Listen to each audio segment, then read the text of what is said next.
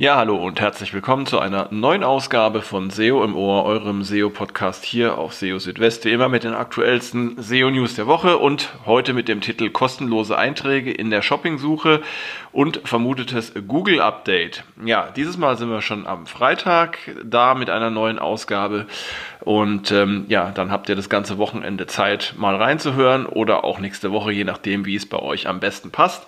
Aber es gab diese Woche so viele ähm, interessante Nachrichten, äh, dass ich gedacht habe, ich ziehe die Ausgabe einfach schon mal ein bisschen vor. Genau, und äh, fangen wir am besten auch gleich an mit der ersten Meldung ähm, aus dieser Woche. Und zwar bin ich da auf einen interessanten Fall gestoßen, der auch so eines meiner eigenen Projekte so ein bisschen betrifft. Und zwar geht es um die Frage, was passiert eigentlich, wenn auf einer Webseite konkurrierende Robots-Tags vorhanden sind. Also einmal im HTML und dann aber auch noch im HTTP-Header, im sogenannten X-Robots-Tag.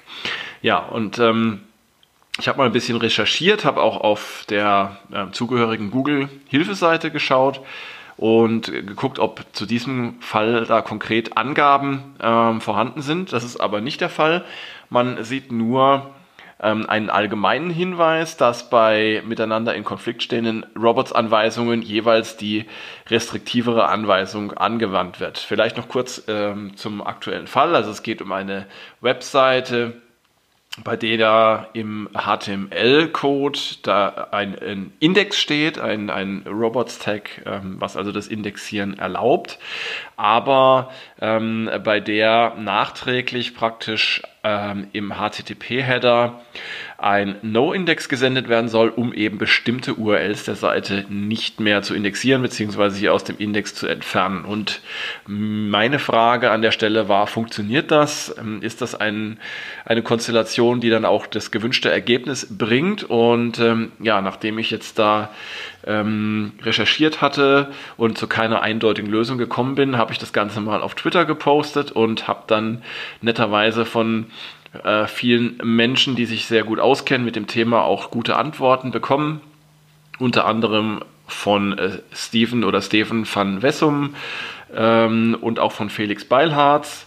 Und äh, Johannes Müller hat dann auch netterweise ähm, einen dieser Tweets geliked, wo, äh, wodurch ich dann gesehen habe, dass das dann so passen sollte. Und zwar ist die Aussage tatsächlich richtig, dass auch in diesem Fall eben die ja, die ähm, restriktivere Direktive die Oberhand hat. Also wenn jetzt in einem äh, Robots-Tag äh, beziehungsweise im äh, X-Robots-Tag im HTTP-Header ein No-Index habt und im HTML-Code ein Index, dann sticht das No-Index, also genauso wie ich es auch gerne haben wollte. Das ist ein interessanter Fall, ist vielleicht ein bisschen exotische Konstellation, aber wer weiß, Vielleicht stoßt er ja auch mal irgendwann auf so einen Fall.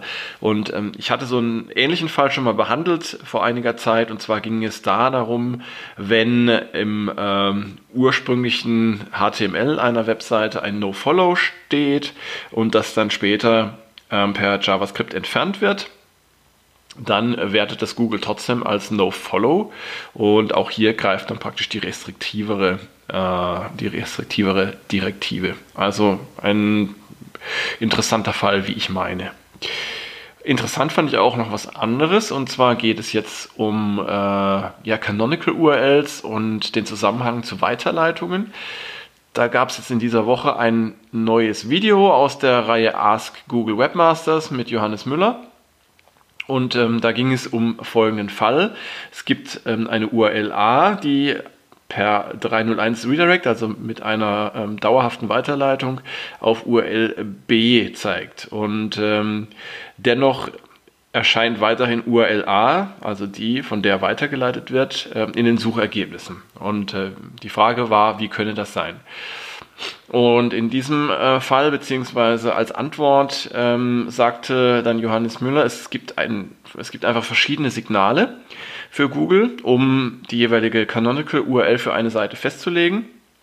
Und Weiterleitungen sind eben nur eines dieser Signale. Es gibt auch noch viele weitere, wie zum Beispiel interne Links, die URLs in der XML Sitemap, Canonical Links und auch URLs aus äh, hreflang zählen dazu. Und wenn es jetzt praktisch nur eine Weiterleitung ist, die auf eine bestimmte URL zeigt, aber alle anderen Signale zeigen auf eine andere, dann kann es also sein, dass eben trotz der Weiterleitung auch noch die ursprüngliche URL in den Suchergebnissen erscheint.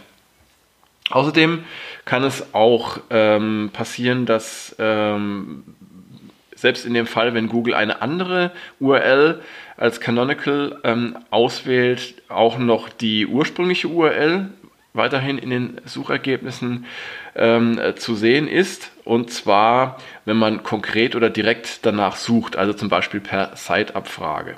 Denn äh, Google ist in diesem Fall ähm, tatsächlich in der Lage, ähm, auch solche ähm, Anfragen zu bedienen, auch wenn dann tatsächlich die ähm, Canonical URL, die indexiert ist, eine andere ist. Also ziemlich spannend.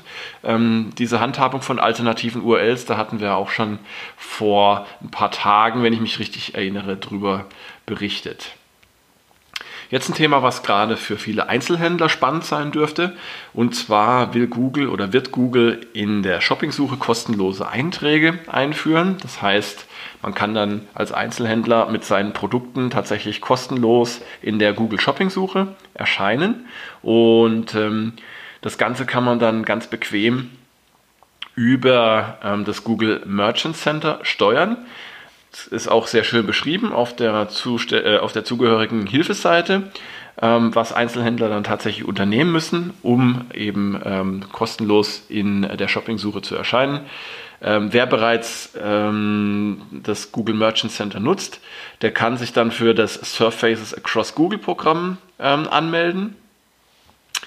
Ähm, um sich für dieses Programm anzumelden, ähm, müsst ihr im Merchant Center einfach den Punkt Growth und dann Manage Programs auswählen in der Navigation links und dann könnt ihr eben den Punkt Surfaces Across Google auswählen. Und ähm, das könnt ihr auch machen, wenn ihr nicht bei Google Ads gelistet seid oder an Google Ads teilnehmt. Und für dieses äh, Surfaces Across Google Programm gibt es auch einen neuen Leistungsbericht im Google Merchant Center. Und zwar erreicht ihr das dann über Performance und dann Dashboard und dann bekommt ihr auch die Klicks angezeigt, die ihr über diese Platzierung in der Shopping-Suche habt.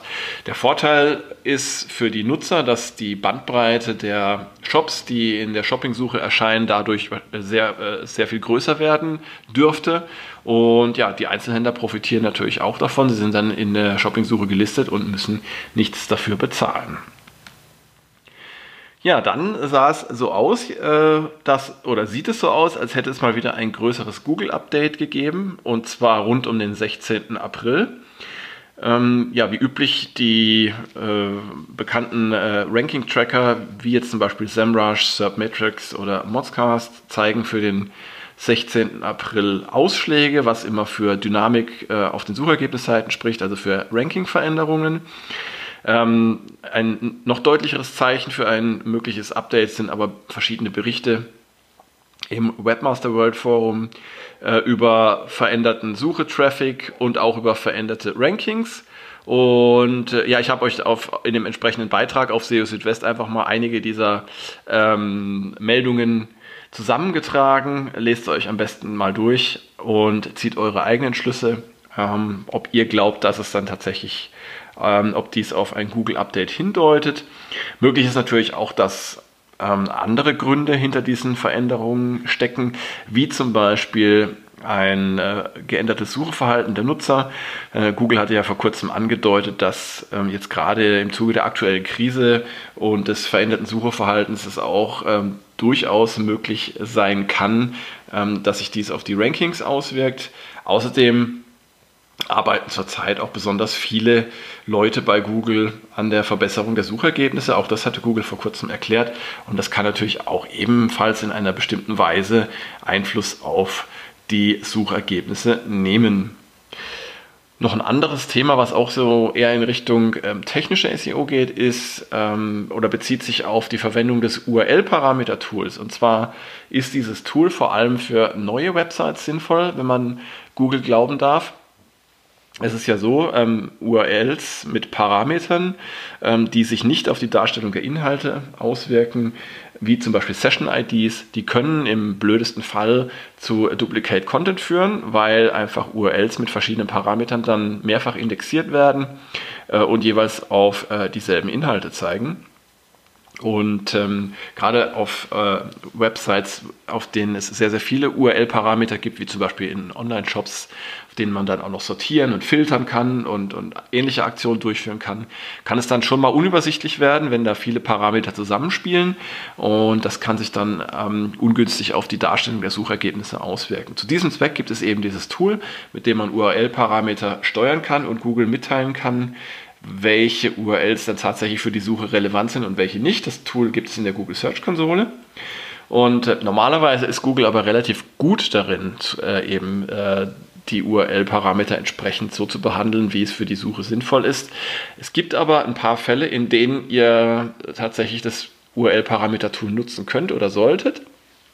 Und zwar sind das einmal neue Websites, also wenn ihr jetzt eine neue Website habt mit ähm, URL-Parametern, die Google noch nicht kennt, die äh, Google auch noch nicht lernen konnte, dann kann es durchaus sinnvoll, sinnvoll sein. Außerdem, wenn ihr Änderungen vornehmt, das heißt also, wenn ihr neue URL-Parameter einführt oder andere weg, äh, wegnehmt, auch dann äh, könnt ihr Google mit diesem Tool helfen. Oder eben auch bei besonders komplexen ähm, Konstellationen, bei denen es sehr viele URL-Parameter gibt. All das sind dann mögliche Szenarien, äh, in denen ihr dieses Tool eben sinnvoll nutzen könnt. Genau.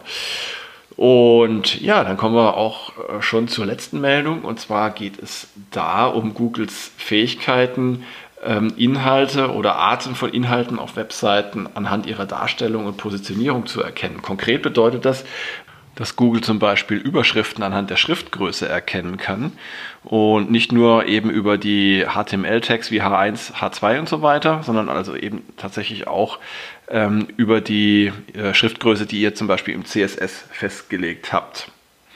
Ähm, ja, auch die Position von Inhalten auf einer Seite kann tatsächlich ähm, für Google ähm, hilfreich sein, um entsprechend deren äh, Bedeutung oder ja, deren, deren Kontext zu verstehen. Ähm, grundsätzlich solltet ihr aber darauf achten, dass ihr ähm, die Auszeichnungen im HTML so präzise wie möglich vornehmt. Das heißt also, Überschriften sollten dann zum Beispiel auch als solche gekennzeichnet sein. Und zum Thema Überschriften gab es dann auch nochmal den Hinweis, dass diese, also gerade auch ähm, im Zusammenhang mit der Interpretation oder der Einordnung von Bildern wichtig sind, denn ähm, Google nimmt da gerne eben eine Zuordnung vor von Überschriften zu Bildern und nutzt eben die Überschriften auch um ähm, den Inhalt von Bildern eben besser äh, zu verstehen. Und interessanterweise ist es wohl so, dass ähm, es zumindest auf manchen äh, mobilen Websites zu wenig Überschriften gibt. Also gerade wenn jetzt eine ähm, Website von Desktop auf mobil übertragen, also migriert wird, dann äh, werden da anscheinend häufig die Überschriften vernachlässigt und Google hat dann entsprechend ein Problem. Die die, äh, mobilen, die mobile Darstellung dann entsprechend auch ähm, zu verstehen oder versteht sie zumindest dann schlechter als die Desktop-Darstellung. Das heißt, achtet eben darauf, dass ihr gerade auch in der mobilen Darstellung die richtigen Überschriften setzt in passender Weise. Und noch ein Hinweis zum Schluss zu Überschriften. Die sind nicht nur aus SEO-Sicht wichtig, sondern eben auch wegen der Barrierefreiheit. Denn ähm, Screenreader können sich sehr gut an Überschriften orientieren und wenn die fehlen, gibt es da entsprechend Probleme.